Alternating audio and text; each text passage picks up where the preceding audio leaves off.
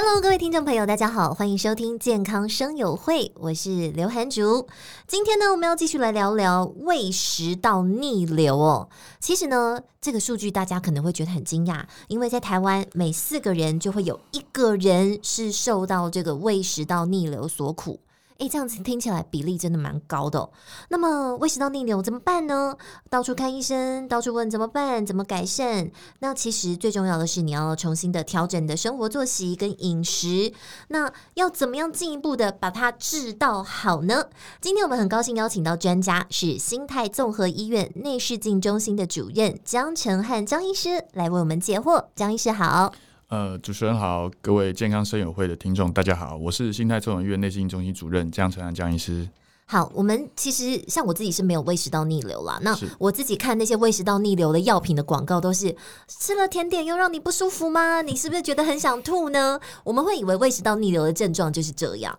但其实哦，前阵子我有个好朋友，他一直咳嗽、干咳，还说他晚上睡觉的时候也会咳咳咳咳到醒哦。其实我那时候一听到他咳嗽，我就心里想，嗯，你该不会是 Omicron 确诊吧？就是咳嗽这件事情，我们原本都没有觉得是胃食道逆流的一个很明显的症状，但是后来他去看医生，发现，哎。不是确诊，不是阳性，没有两条线啦，是胃食道逆流，所以就要问江医师说，到底这个原理是什么啊？呃，胃食道逆流，顾名思义哈，就是从胃部里的胃酸嗯逆流而上，然后造成你的呃一个症状。那呃其实很简单，就是胃酸其实非常的酸啦，嗯、胃酸的酸度 pH 值可以低到二左右，大概就是洗马桶的盐酸，差不多这么酸。嗯对，所以在胃，因为胃的黏膜非常的厚，我就看过吃过猪肚就知道了，它是非常的坚韧的，所以基本上胃酸在胃里面其实非常的呃自在。但是当你到了食道，食道黏膜就比较薄脆弱了，是扁平细胞，那它就会造成一些呃不适的症状。那有些人不一定不适在呃食道的这个部分，它可能淹上来，淹上到咽喉啊、鼻腔、口腔，那症状就会不一样，所以就会有点千变万化的感觉这样子。对，那至于为什么会逆流的状态，呃，这个症状产这个呃动作产生，其实就要看那个呃那个下食道括约肌的那个收缩啦。哦，如果它收缩不好，或是有其他生呃相关的疾病，哦，像举例来说，它有糖尿病造成的一个这个胃排空障碍，哦，它有横膈疝气，哦，或是它有呃本身很肥胖，腹部压力很大，哦，或是它有在呃做一些重量训练等等，哦，这样的人，哦，胃食道逆流的情形就会增加。哎，那我很好奇哦，所以你说这跟那个什么下部的肌肉有关系吗？所以这个是一个天生的喽？有人天生就是比较容易胃食道逆流？哦，呃，有，的确，就是他在那个啊、呃、胃食道的那个开口，就就是呃就是叫做横膈，嗯、对，横膈的那个裂孔，横膈食道裂孔那个地方比较开，那他他天然的状态下，他就真的比较容易呃造成呃胃食道逆流哦，他的胃就会有一点点的胃往上跑上来，他没有办法下去。那这样的病人就很容易胃食道逆流。那当然还有就是肥胖，哦，肥胖的状态的人，哦，腹部压力大的也会，哦，对对对，所以呃，也不能说是就是呃谁天生，应该讲说他的这个结构上。哦，就是比较容易造成胃流逆流的情形。就比方说，呃，我小时候可能瘦瘦的，结果我到中年发福变成了大胖子，然后，所以我可能中年之后才会开始感受到这个胃食道逆流所对我带来的困扰。没错，没错。哦，那呃，我相信就像刚刚张医师提到的，这跟你先天上的哎，每个人的身体结构不太一样啊，有些人确实是比较容易有这个胃食道逆流的情形发生。但是哦，就算你先天上哎没有这样子的。条件也不是告诉你以后生活就乱吃乱睡，然后有各种不良习惯，也胃食道逆流不会找上你。好像有资料显示，有抽烟的人百分之九十二都有胃食道逆流啊。呃，是没错，因为抽烟的人本身他就会是一种全身的发炎反应，那全身的发炎反应会促进就是胃酸的那个呃分泌了。那呃，另外就是他的那个呃口腔哦比较会有一些呃。呃，那个黏膜上会比较破坏，那这样的人也会比较呃唾液分泌的少，那当然它也呃逆流上来的症状也会特别的明显，那也比较容易慢性的咳嗽这样子。那当然呃抽烟也是一回事啦，那饮食习惯跟目前科学研究最相关，唯一就是正相关的就是体重，就是 BMI 值这样子。哦，对，哦，对啦，肥胖我们刚才提到，然后抽烟当然也是一个百害无而无一利的这样的一个习惯哦。是是是。对，那除此之外，呃，很多人想说，那我没抽烟，我也没有肥胖，那就没事了，并不是哦。原来喜欢喝高糖饮料的人，每天戒不掉人手一杯手摇饮的人，小心哦，你也是高风险族群。呃，应该是这样讲，就是其实这个没有呃，目前没有说百分之百，因为甜分本来就是很看个人。那为什么吃高糖的饮食的这个族群会被归类为就是风险比较高呢？其实有一个点就是，第一个，这些人大部分通常会比较肥胖，是哦，这个第一个。第二个就是他，第二个就是他这些人若有得糖尿病或是有糖前糖尿病前期的话，他的胃排空的效呃效能会变差。哦，糖尿病的人胃排空真的很容比较容易变差。那这样的状况下，他就是很容易呃胃食道逆流。第三个，若是真的有糖尿病的话，他的胃下端呃那个食道下端的那个呃括约肌的那个神经细胞会被啊、呃、这个糖尿病所影响，那他的呃反应会比较差，那这样也会呃比较容易。那最后就是个人对饮食习惯的刺激。那他假如是糖吃糖甜食的人，比较容易引发胃酸的呃分泌的话，那这样这些人的族群也比较容易。但当然也不只有甜食啦。那在很多研究上有包含咖啡因啊、茶类啊、儿茶酚胺啊、茶碱啊，或是呃油炸哦、自由基的油脂都有可能引发这样的情形。所以不只是甜食，而是要端看呃呃。病人每个人个人对哪个食物就特别敏感，每次吃完他就会有发作，那这个就要尽尽力的去避免这样子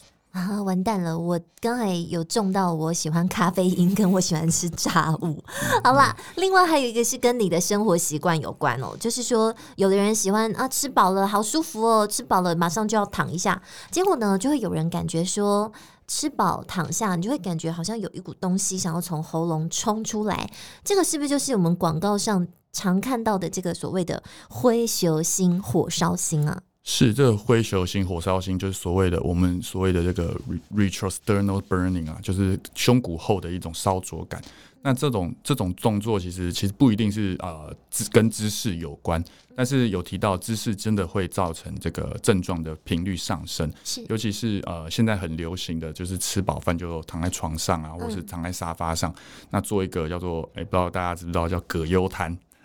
葛优瘫的那种的姿势，那弥勒卧佛，对，对对，那种姿势就很容易，为什么？因为它会呃压迫到你的，其因为你的呃脊胸椎是有点微微的倾斜，那会压迫到你的腹腔。那这样其实呃，你的负压上升的状况下，你的石泥石团掉到你的胃底部之后，它就会往上冲，所以这个就是它的呃原理啦。那当然有人说呃呃侧躺或哪个姿势会比较好，如果真的要选一个姿势的话，建议是右侧躺，右侧躺会比较不会 胃食道逆流。虽然都不建议啦，躺着吃完饭是不建议睡，但是右侧躺会比较好一点。因为呃胃底部是靠我们身体的左侧，左所以左侧躺真的比较容易胃食道逆流，对吗？因为你吃饱了，然后你还左侧躺去压着你的胃，那不就是要把它挤出来吗？对对对。所以好啦，呃，尽量不要躺。但是如果你真的要稍微。懒散、懒懒挪一下的时候，记得就稍微靠右啦。但总之这些，呃，我们刚才提到了抽烟、爱吃甜食哦，还有这个呃，吃饱饭躺着，这些都是对你的胃，特别胃食道逆流，都是很容易诱发它发生的这样的情况。但也不要以为只有说，哎。好像想吐想吐的，然后觉得有酸酸东西要从喉咙里冲出来，这个就是胃食道逆流唯一典型的症状。其实还是有很多非典型、比较不容易察觉的症状，但你也是有胃食道逆流的可能哦。对，是的，没错。因为呃，胃食道逆流其实呃非常的呃广泛，就它的症状很有，就是像个魔术师一样，模仿师一样，会模仿一些像举例来说，像最近很流行的口 V 这样子。那呃，包含胸痛、胸闷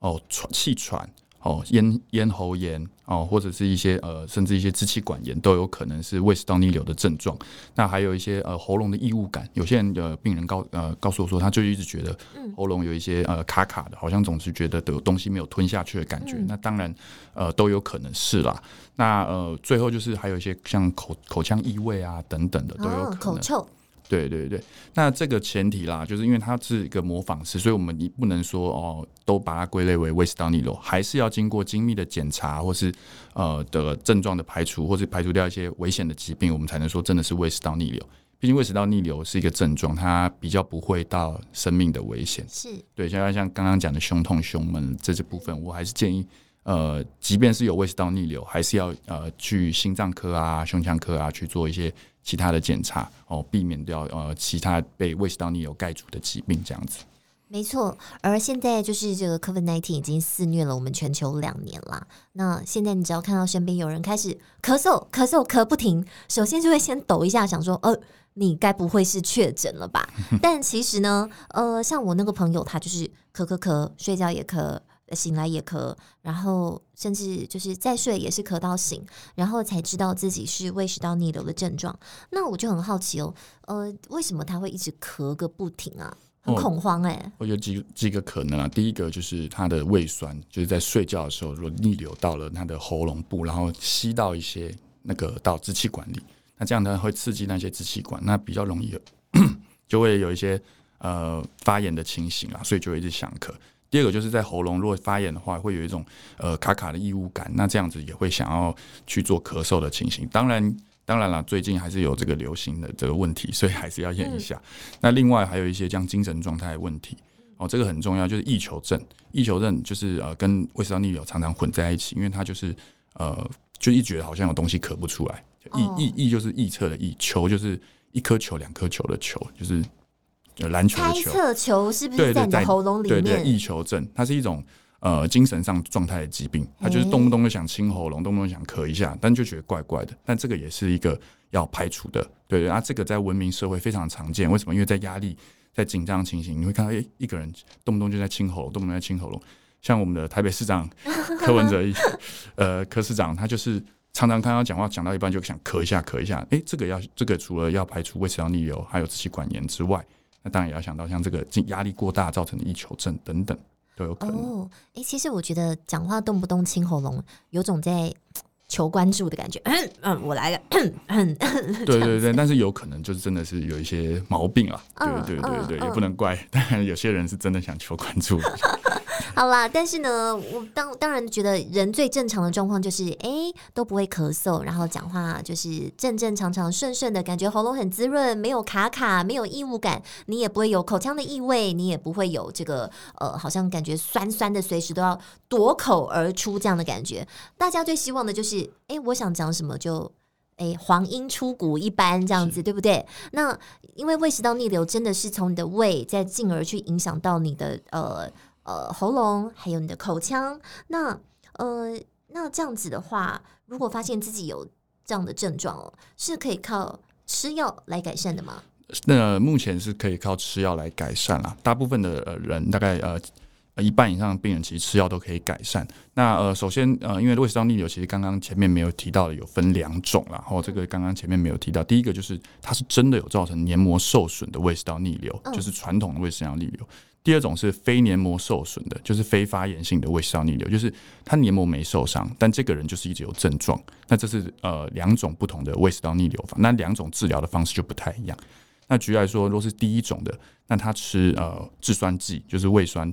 治呃抑制他的胃酸跟增加下食道压力的这个药物，那这样的病人可能改善就特别快哦。这样的改变的感觉通常两周左右的呃呃改就可以有改善了。当然，这前提是呃我们是有做胃镜。看到这样的情形啊，那如果是那种没有呃呃黏膜破损的这种胃食道逆流，就是我们奇怪看起来很正常啊，但它的症状可能超级典型或是不典型，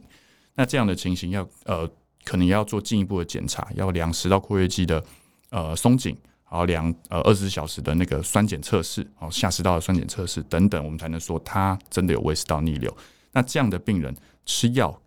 可能就稍微效果稍微差一点。哦，对对，那那就是呃，另外就是生活习惯调整，饮食习惯调整。那当然到最后，如果它是结构上的问题，有刚刚前面有提到的，或是横膈疝气啊，哦，下食道括约肌过度松弛啊，哦，口开太大，它就是缩不紧。那这时候会用一些呃内视镜的手术、内视镜的呃烧灼术，或是呃一些呃方式去改善它，也是有也是有这样的呃呃选项的。嗯嗯，好，那当然我们有症状出现，当然就是要找医生，并且呢，这个对症下药。刚刚江医师有提到所谓的制酸剂跟黏膜的保护剂，那它的这个服用的频率是怎么样？是固定要吃药，还是有症状才要吃？嗯，应该是这样，这要固定吃的，是长期的哦。就是老实讲，是要吃长期，把胃酸降到一个呃稳定的水平，让它不要那么酸。另外就是要让下食道括约肌保持呃紧缩。嗯，哦，那这另外就是刚才讲的提到黏膜保护的这个比较少用啦，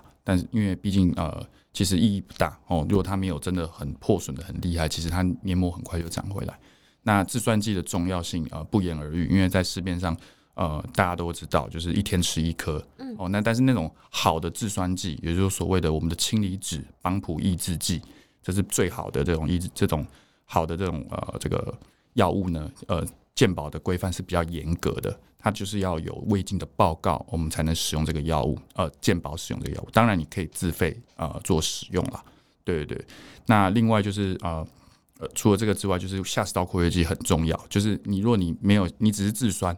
你把呃 pH 值的二的拉到四，拉到五，但是它下食道一直收不紧，你还是会有症状，所以都会辅以那个啊、一些增加下食道括约肌的药物哦，蛮呃搭配的使用，这样才能治疗。那至于呃治疗的时间，通常要看人。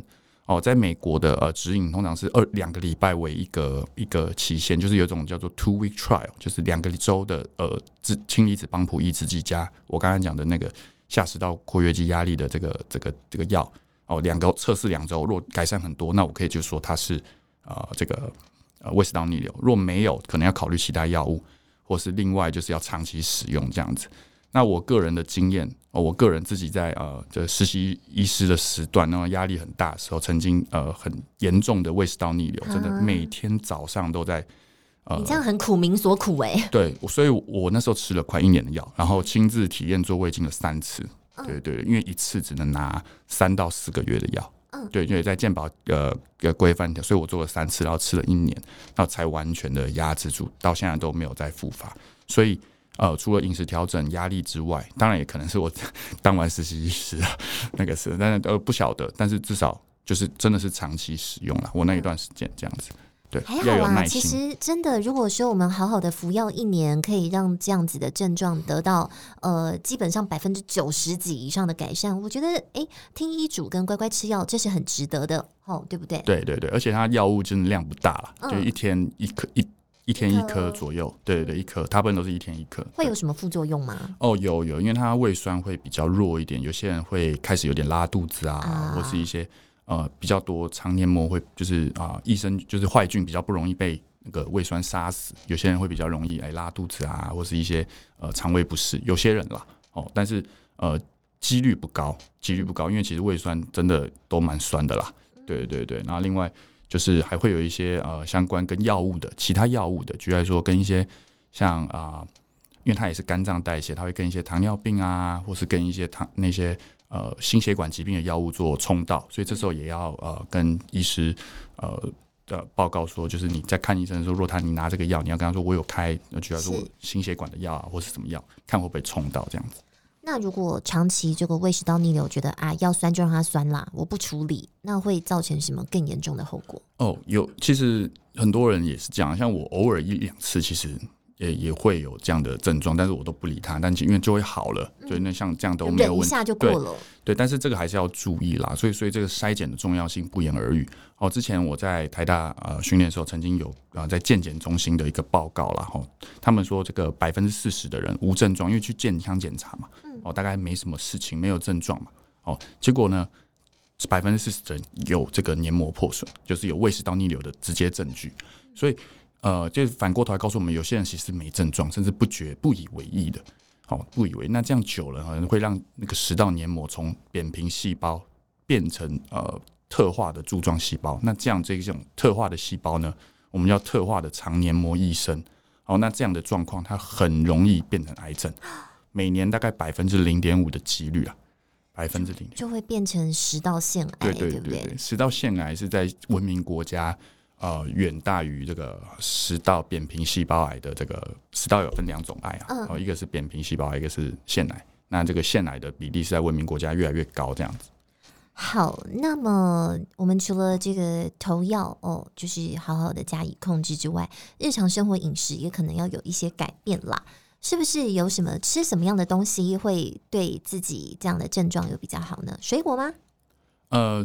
水果的话，其实我觉得都可以，哎，基本上都可以啦。就不要呃，如果你真的是很惧畏惧甜食，或是你吃甜食的反应很好的话，那种高糖分的呃水果，像葡萄啊，哦，像一些呃芒果啊等等这种比较高甜分的，那可能就需要稍微避免啦。嗯、对对对，哦对哦，不好意思，刚刚回到前面一个，就是说呃，若有那个黏膜异常的人啊，假如呃若有真的发现了哦，我们。那时候会叫做改，他就再也不叫做，我们就不会叫他胃食道逆流了，我们会叫他另外一个名字，叫做巴瑞特氏食道。哦，巴瑞，当然，如果你进到巴瑞特氏食道的这样的族群，这样的病人，哦，呃，就要有就要定期的追踪，而且有需要的话，甚至要做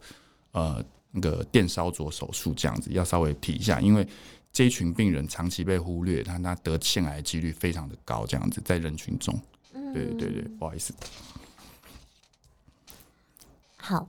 那刚刚我 刚刚我们提到，就是像芒果跟呃葡萄这些是偏甜的水果，那是不是偏酸的水果也要忌口？比方说，哎，柠檬或者是橘子？其实不用，哎，其实说老实话不用，因为我觉得呃，你这样讲应该讲说，食物对胃食道逆流的影响，呃，真的是很看人。对，如果你真的其实没有呃对哪些食物有特别的敏感的话，基本上不用。那另外呃，水果有些呃，其实酸的水果有些其实是很健康的啦。我觉得多吃呃，不影响呃你的症状的话，其实不用不用特别去忌口这样子。对对对。那好，呃，水果的部分，那如果说是一些调味料呢，在饮食上的注意事项？哦，当然就是像一些辣的、油炸，就真的可能需要避呃，在急性期可能要避免。如果你近期真的是烧灼的非常厉害、非常的严重的话。那呃很多辣的、啊、油炸真的要避免，因为它可能因为你的黏膜已经有伤口了。那这时候如果用刺激的东西下去的话，那伤口可能会呃恶化。对，然后另外还是要小心酒类哦。喝喝酒的病人，有些喝酒的人其实不是酒本身的问题，是喝酒喝到吐，那会更恶化你的这个胃食道逆流。对对对，甚至会造成那个食道的裂口啊、食道的裂伤，那这样就会甚至出大出血等等，这个都是对。然后还有咖啡因，就是你真的别把咖啡当水喝，提提神还行啦，但是还是要稍微控制一下量。对对对，因为咖啡因其实在研究上其实没有说很强烈的指出一定会影响，但是的确，因为咖啡因里面会刺激我们的交感神经，嗯，那的确交感神经会让我们的呃胃排空变差，那这样的人呃比较容真的比较容易有机会啊胃食道逆流，如果本身呃胃排空比较差的人的话。哎，不过要注意哦，因为很多人喝咖啡是提神嘛。那如果你想说，哎，那我少喝点咖啡，我有一个那个超强小法宝，我要吃超凉薄荷口香糖。哎，这个其实也是不太好的哦。对，因为薄荷口香糖里面有一些呃薄荷的一些刺激的东西，它跟辣就有点像，算是一种触觉吧。所以我就觉得这样这样的状况，其实如果你真的现在是急性期，那就是尽量避免了这样子。懂。总之呢，医生专业的建议是一定要好好听进去。我们可以最后请张医师来对呃胃食道逆流，不管你是比较急性的症状，或是你是长期为这个所苦，来一个最重要的小叮咛哦。哦，第一最重要的叮咛就是哦，不要给自己太大的压力，因为我觉得压力在这块是现在越来越常见的。哦，呃，因呃有一些人啊吃了这些制酸剂，刚刚讲过的所有以上的方法都没有用。那我们会推到第二线到第三线的药物的话，其实就是抗忧郁剂。哦，用抗忧郁剂有时候会治疗胃食道逆流，真的呃是非常这个是呃这个标准上写的。然后就至于吃一些三环抗忧郁剂，哦微量的哦，或是一些解焦虑的呃安眠的药物，诶就会改善了。或是有些人失眠，失眠久了也会胃食道逆流增加。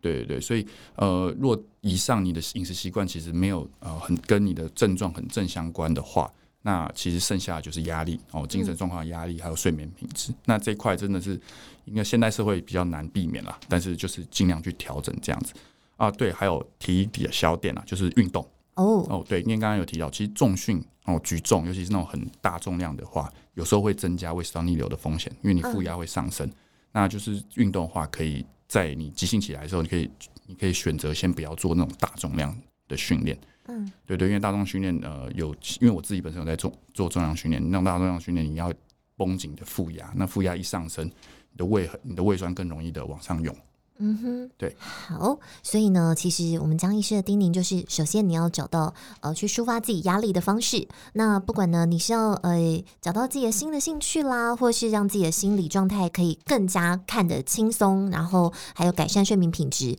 如果有些人要舒缓压力的方式是靠运动的话，也要注意，哎，不要过度的靠这个腹腔，反而会适得其反。那除此之外呢，良好的生活跟饮食习惯，比方说不要吃过度刺激的食物。还有不要抽烟，不要过量的饮酒，这些呢都是非常重要的老生常谈，但还是一直要不断的叮咛再叮咛。那总之呢，有症状早点去看医生做胃镜，并且呢，呃，加以药物的治疗，相信都可以让你胃食道的逆流的这样的状况获得明显的改善。今天呢，非常谢谢我们江承汉医师的分享，也感谢大家收听健康声友会，我是刘涵竹，我们下次见喽，拜拜，拜拜。